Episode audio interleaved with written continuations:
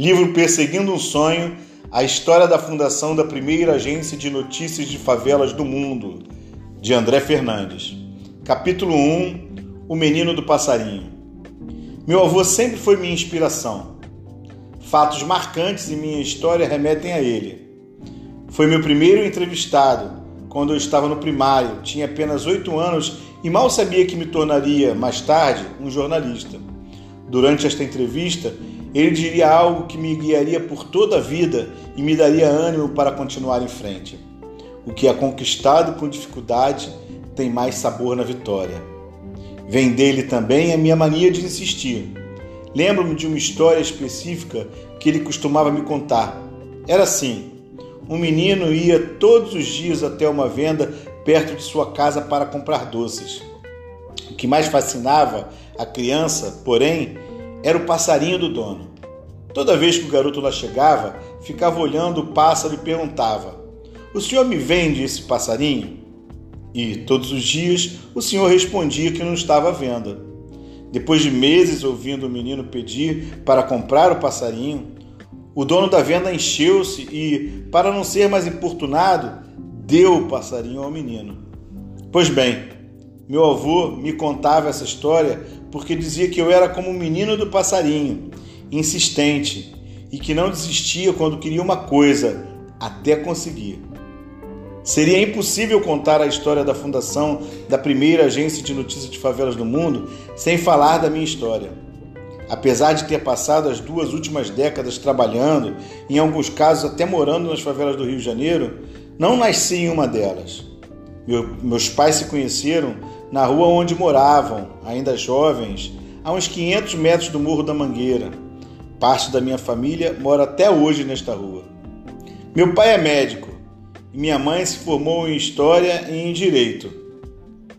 Os estudos garantiram prosperidade econômica à família, que pôde melhorar sua condição socioeconômica, garantindo-me certos privilégios que grande parte dos moradores das favelas não tem.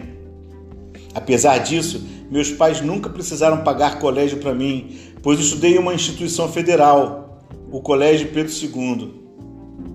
Para reforçar meus estudos, eles investiram em cursos de inglês, taekwondo, boxe, natação, remos, cursos que os moradores de favela podem fazer atualmente, mas que há 20 anos atrás era bem mais difícil.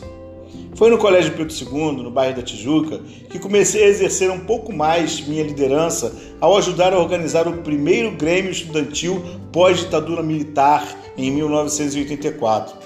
Minha paixão por favelas começou, porém, quando abandonei a carreira de fuzileiro naval para me tornar missionário de uma das maiores missões cristãs do mundo. Jovens com uma missão, a Jocum.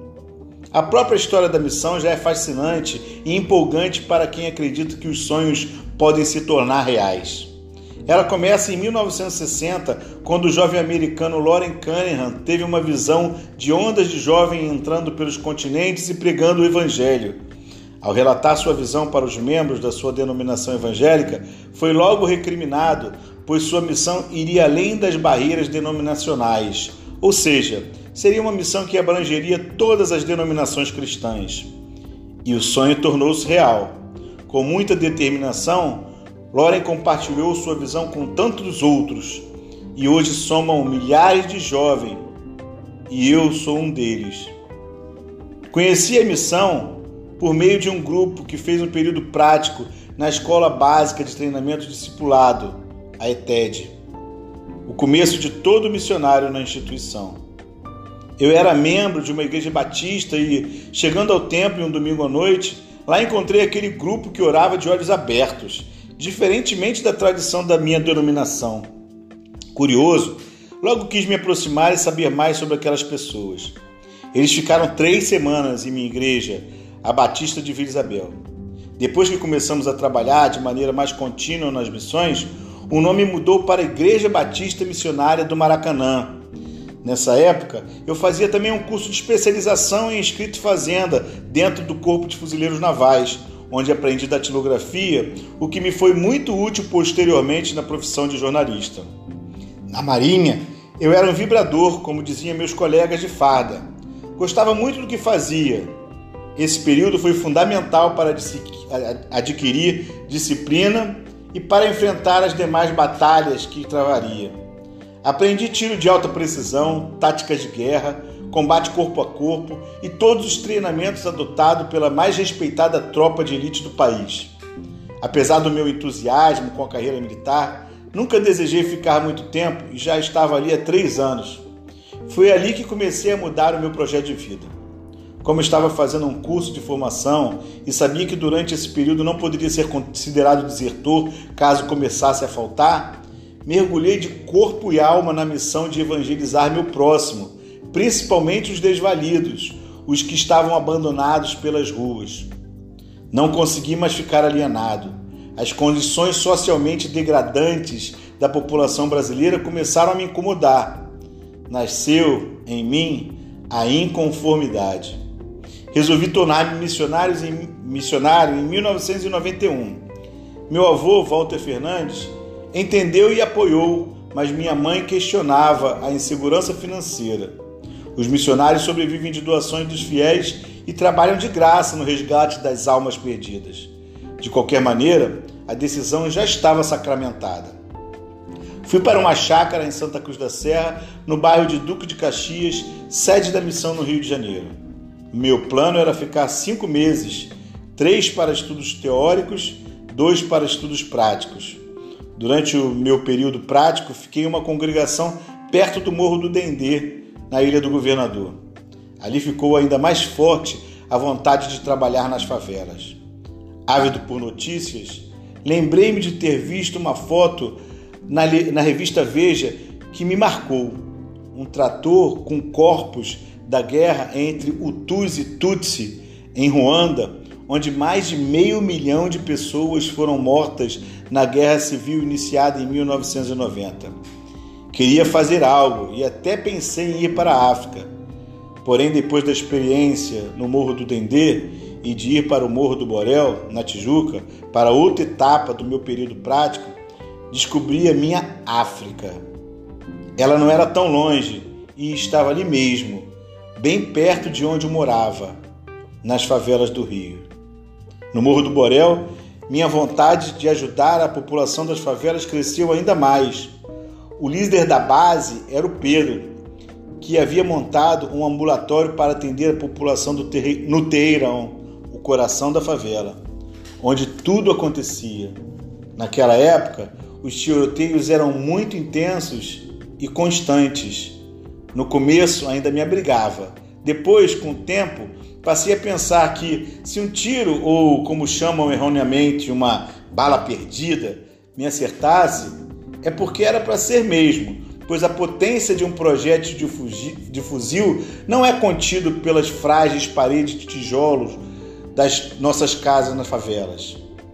Certa vez, estava com outro missionário jogando uma partida de damas do lado de fora do ambulatório, em um quintal que tínhamos na frente da sede da missão, quando começou um tiroteio e continuamos jogando, de tão acostumados que já estávamos àquela rotina. Momentos marcantes pontuaram esse início de carreira missionária em uma das mais violentas favelas do Rio de Janeiro. Mas não foi só isso que me marcou. Outros momentos também foram impressionantes na Grota, região da favela que ficava na divisa com o Morro Casabranca, dominado por outra facção criminosa, fomos visitar a mãe de uma criança recém-nascida para prestar auxílio. Os barracos ali eram os piores, mal localizados, de difícil acesso e feitos de estuque. Numa de nossas visitas constantes, chegamos lá no meio de um forte temporal. Não pude deixar de me comover com a cena. Em um local frio, úmido e pequeno, com dezenas de goteiras, abrigavam-se essa mãe com seu filhinho e mais outros, mais outros de uns cinco anos. Muitas vezes os momentos eram difíceis, porém senti o cuidado de Deus e não só na questão de nossa segurança. Certa vez acordei bem cedo, sem um tostão, e tinha que descer o morro para me encontrar, na época, com Silas de Oliveira, meu pastor na Igreja Batista Missionária do Maracanã. Não poderia deixar de ir e pensei: o que vou fazer? Vou dar um calote no ônibus como já fiz quando era adolescente não tinha grana para voltar da praia em Ipanema? Não. Essa atitude não fazia mais parte do meu cotidiano, já estava bem grandinho para tal. Então pensei, vou andando, afinal não é tão longe. Já tinha andado distâncias maiores como fuzileiro naval e também como missionário. Quando estava descendo o morro, na rua principal, na metade do caminho para chegar ao asfalto, olhei para o chão e vi uma nota que hoje poderia ser comparada a uma nota de 50 reais, a segunda nota de maior circulação. Olhei para um lado, olhei para o outro, não vi ninguém me olhando ainda pensei: algum engraçadinho vai puxar um fio de naro e eu vou passar a maior vergonha. Aproximei-me, pisei em cima da nota para me certificar que não cairia uma pegadinha, abaixei-me e a peguei. Nunca mais me esqueci daquela cena.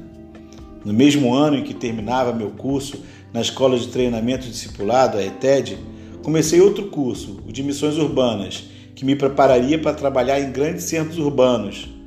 Durante três meses, era 1993, tive aulas de Sociologia, primeiros socorros, comunicação, antropologia, desenvolvimento comunitário, entre outras matérias que me dariam melhor capacidade para atuar nas favelas do Rio. Após o período teórico, fui para o prático, no qual fiquei em três lugares. Uma casa de recuperação para viciados em Seropédica, a 75 quilômetros da capital carioca. Uma casa no Morro do Borel. E no último mês, fui liderar uma equipe de missionários no Santa Marta. Lá tive minha primeira experiência como líder numa favela e criei um dos mais importantes projetos nos anos em que trabalhei ajudando a população do Rio.